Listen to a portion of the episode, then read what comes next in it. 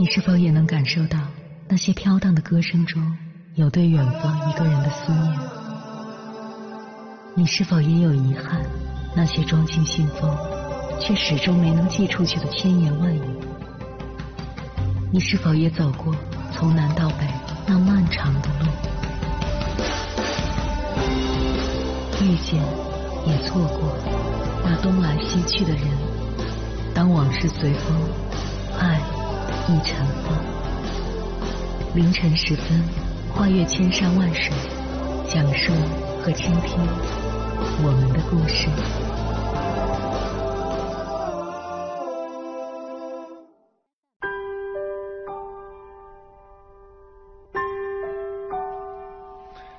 欢迎回来，各位夜行者，这里是正在直播的中国交通广播心灵夜话栏目《千山万水只为你》，深夜不孤单，我是迎波，我要以黑夜为翅膀，带你在电波中自在飞翔。老人帮忙带娃，归根结底，养育孩子的主要责任在父母，老人们最准确的位置是辅助。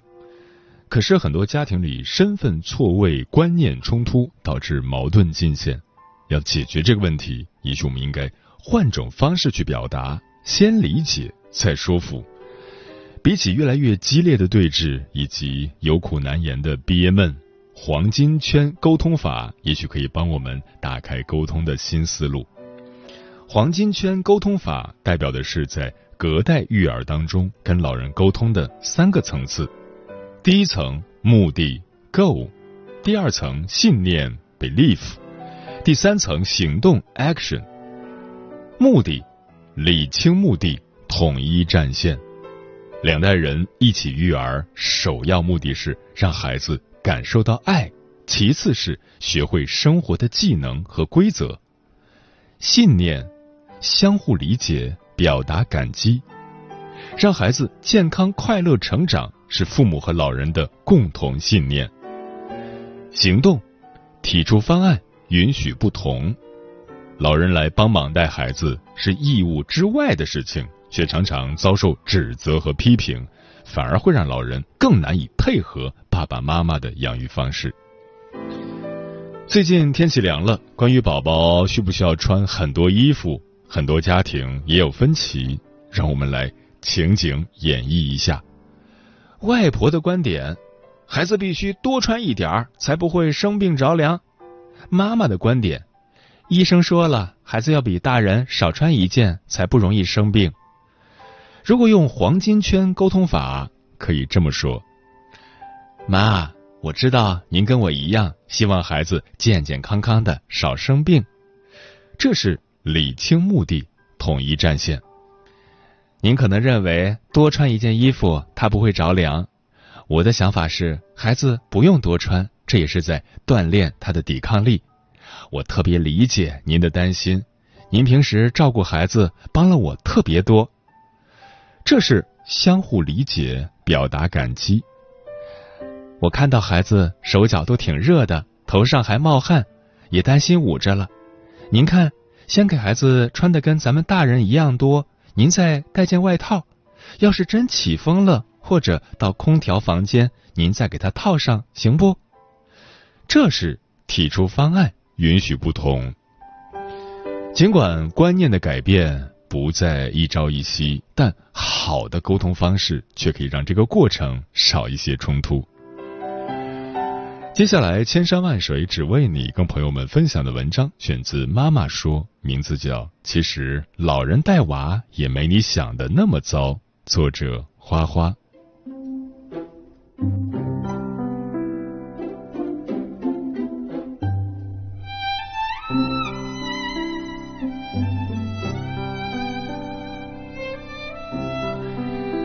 说起老人带娃，我们心里就非常矛盾。既希望老人能帮忙，自己安心工作，又担心老人溺爱孩子太固执，看不惯又离不开，变成了很多家庭的相处模式。作为过来人，我想说，其实只要掌握好平衡矛盾的方法，老人带娃也没有我们想的那么糟。首先，我们来盘点一下常见的老人带娃误区。老人和我们年轻人接受的是不同时代的成长教育，在育儿理念上会存在各种分歧，很正常。虽然他们也是出于好心，但在有些事情上还是注意点会更好。我总结了我周围比较常见的带娃误区，不只是老人，有些新手爸妈也会踩雷。看看你家中了吗？一怕孩子冷穿太多，老人们普遍的想法是宁可热点也不要冷到，所以给孩子穿衣服总喜欢里三层外三层穿很多，出个门恨不得要裹成粽子才安心。你让他少穿点吧，还会用孩子手脚冰冷来反驳，不懂的宝妈可能还真被唬住了呢。其实孩子的神经末梢血液循环还没有发育完善。手脚稍凉是正常现象，判断孩子冷热情况应该是摸后颈处。而且孩子的新陈代谢比大人快，产热多，如果再穿的多捂着的话，一出汗一吹风更容易着凉感冒。通常孩子的衣服应比大人少一件为宜。二怕孩子饿，追着喂饭。老人总担心孩子吃不饱，觉得孩子要白白胖胖才最好，所以有时候孩子不想吃了，还会追着喂，甚至用零食哄、用语言威胁等。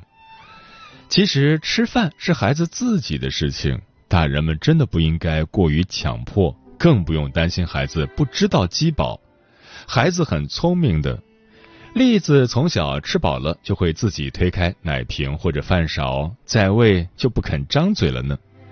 现在长大了，我们都鼓励他自主进食，追着喂饭不仅容易让孩子吃饭过量、消化不了、撑坏脾胃，还会让孩子产生依赖心理、独立性变差。另外，大人也不能用我们以为的饱来要求孩子啊，并不是一定要吃完一碗饭或是一个大馒头。这才叫吃饱，蔬菜、肉类、汤水这些吃到肚子里都是会占地方的，不能光看吃了多少主食，均衡饮食更加重要。三一生病就喂药，老人心疼孩子，看不得孩子有一点难受，只要孩子有个小病小痛，就赶紧要喂药，稍微打个喷嚏就要喝感冒灵预防。额头有点热了，赶紧吃退烧药，甚至还会弄点偏方，让孩子能快点好起来。其实，孩子打喷嚏、咳嗽、发烧等都是人体自身保护的一种方式。我们大人要做的是帮孩子找到生病的原因，注意观察，根据实际情况进行处理。如果老人在家盲目用药，可能会导致孩子自身免疫力下降，容易生病。而且万一吃错了药、用错了药量等，这些后果更加不得了。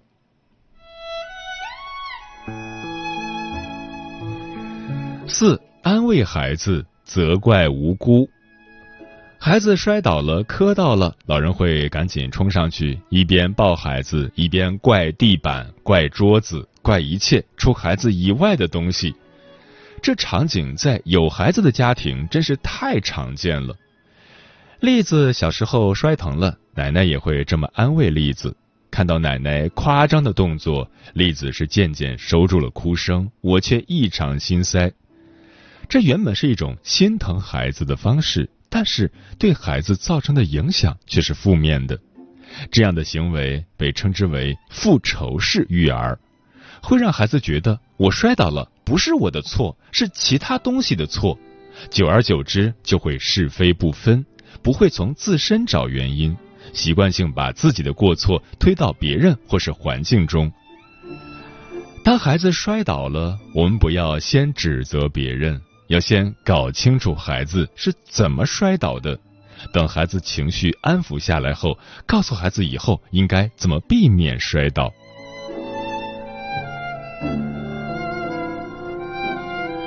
五怕孩子淘气，就宅在家。想要孩子吃得好、睡得香、身体棒，适当的锻炼是非常有必要的。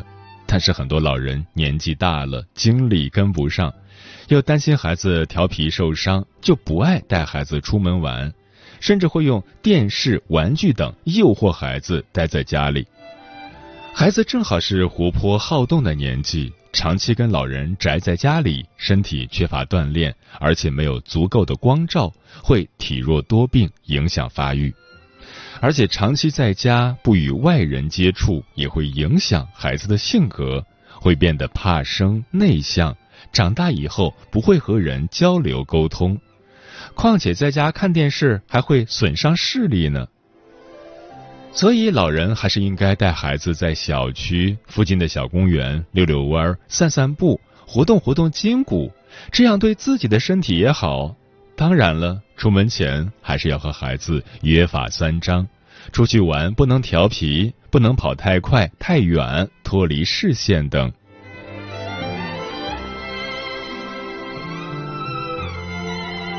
六、言语威胁、恐吓孩子。孩子难免会有不乖、调皮的时候，很多老人缺乏耐心，就会说：“你再不乖，就让警察把你抓走，我让你妈妈回来打你，奶奶不要你了”之类的话来恐吓孩子。很多孩子会被吓得眼泪汪汪，乖乖听话，老人还觉得这方法挺管用。这种恐吓式教育虽然能让孩子因一时恐惧而乖乖听话。但同时也会在孩子心里留下我们难以想象的影响。他们会误会和不信任警察、妈妈，把他们和大灰狼划等号。等真的遇到麻烦的时候，不敢找警察救援，或者不敢和妈妈亲近，影响亲子关系等，这些都不利于孩子心理健康成长。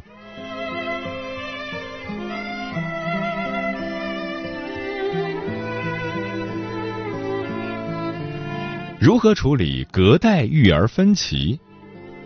老人的经验育娃和年轻人的科学育娃，真的很难去说谁对谁错。其实大多还是生活习惯的不同。我觉得无所谓的事情，可能放你身上，你就要炸毛了。和老人相处也是一样，所以在老人带娃的过程中，我们要有智慧的去消化、平衡这些矛盾。学会抓大放小，这样才能更和谐。在这里提供三点建议：一、做好自我心理建设。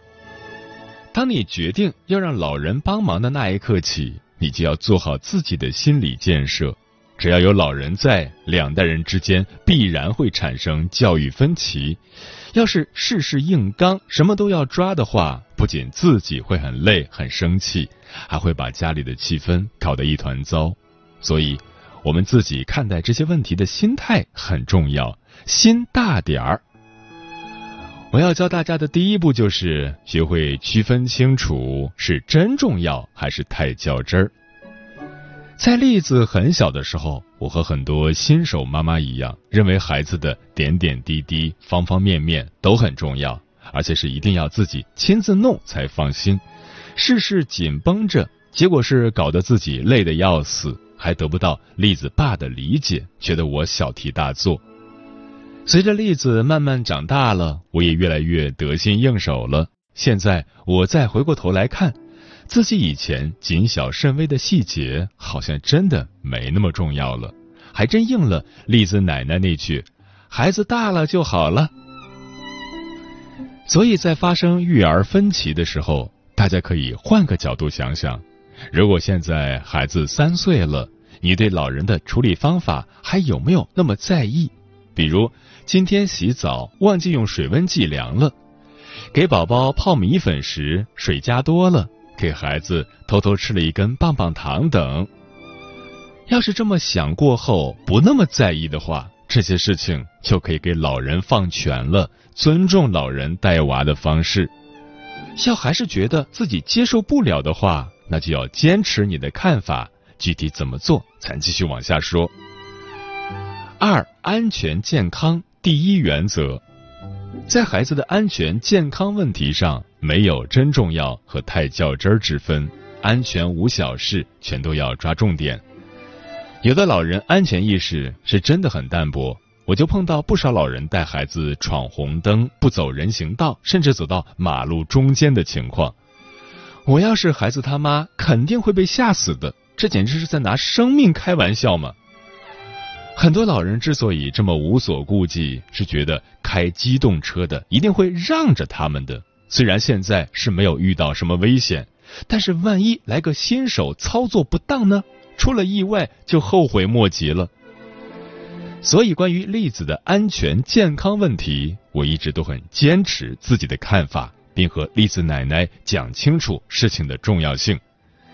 比如，栗子吃饭一定要坐在餐椅里，不能追追跑跑喂饭，容易被嘴里的食物卡到；不能偷偷给栗子吃这个年纪不能吃的东西，包括碳酸饮料、酒精等。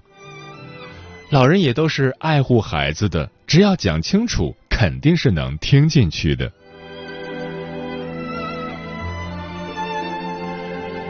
三有分歧时，做好有效沟通。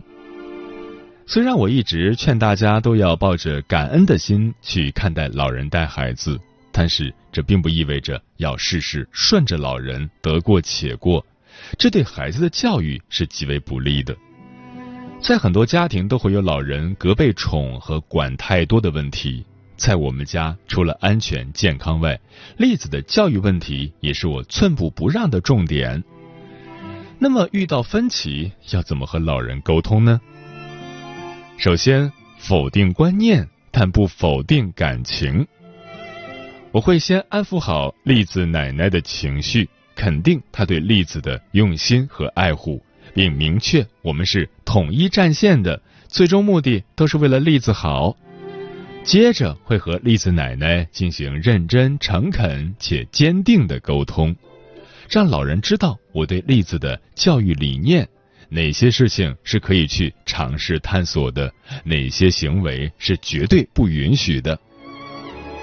最后，当看到例子有不当行为，或是在教育过程中老人过多干预，我会直截了当的指出，当然是要注意态度和口气的。很多年轻人可能会怕老人不高兴，忍着不说，但是不说就等于默许，孩子也会拿老人当挡箭牌。一次两次之后，你再想管就管不住了。现在栗子奶奶看到栗子各方面都挺不错的，虽然嘴上不说，心里也是认可我的教育方式的。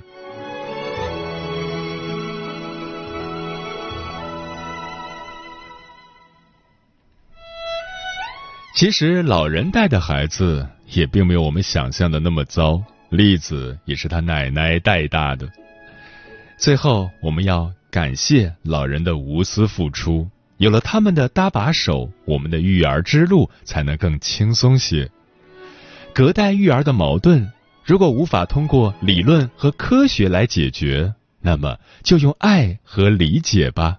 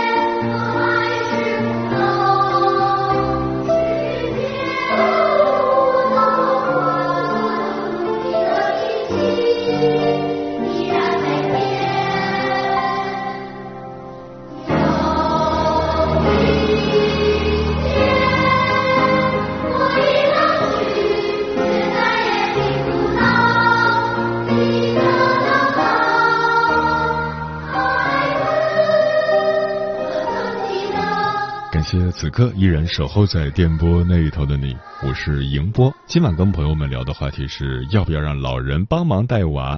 微信平台中国交通广播，期待各位的互动。猫头鹰便是说不要让老人带娃，因为即使夫妻双方都是打工人，也要尽量安排好时间陪伴孩子成长。可能说起来很奢侈、很梦幻，可是当年父母也是第一次当父母，能不能也让年轻人同样的第一次当父母呢？专吃彩霞的鸟儿说：“不要让老人帮忙带娃，因为带娃不是一般的累。父母辛苦了一辈子，好不容易轻松点就不要再给他们压力了。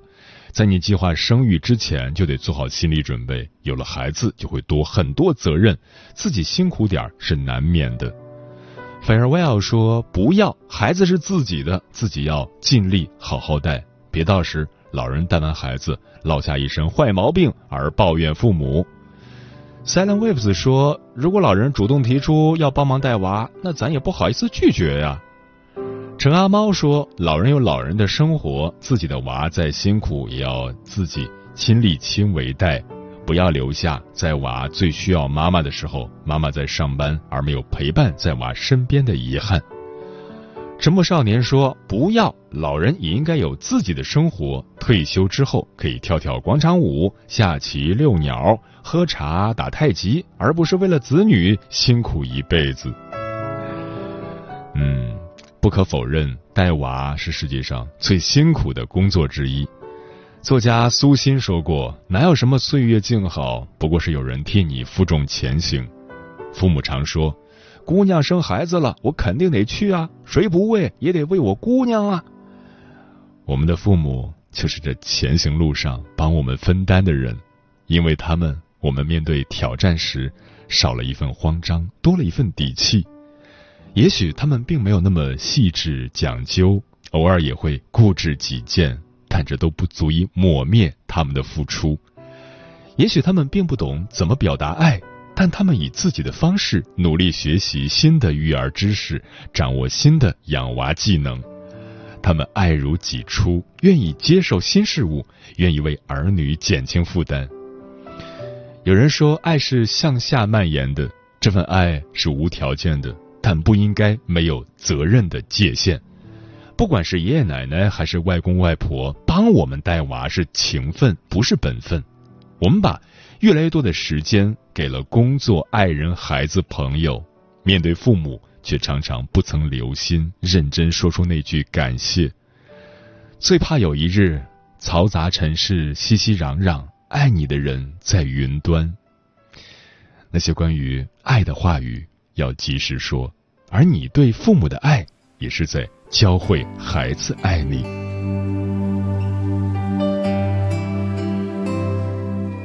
时间过得很快，转眼就要跟朋友们说再见了。感谢你收听本期的《千山万水只为你》，晚安，夜行者们。我熟睡在你温柔的怀抱，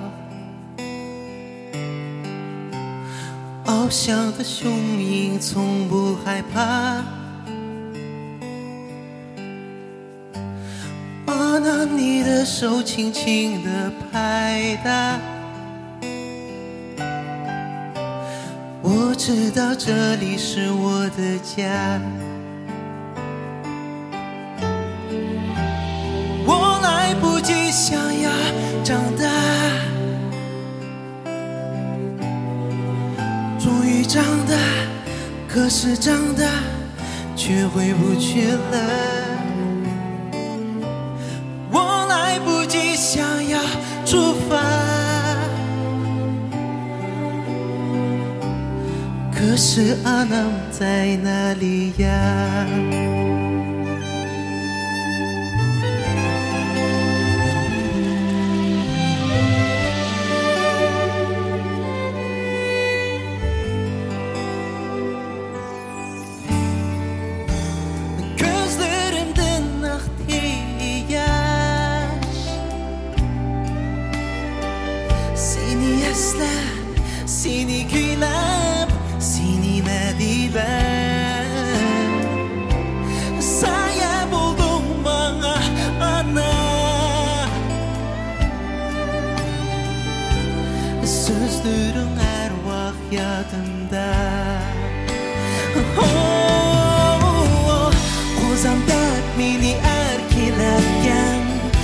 balam deb manzilga suygan jon mehribon ona ana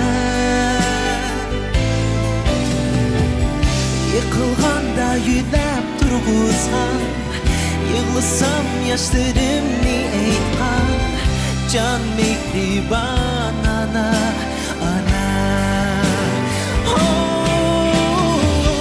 qo'zam deb meni ay жан балам деп мәңгісіңге сүйген жан мехрибан ана ана ана ана ана қылғанда үйді тұрғызған Yığılsam yaşlarım ne?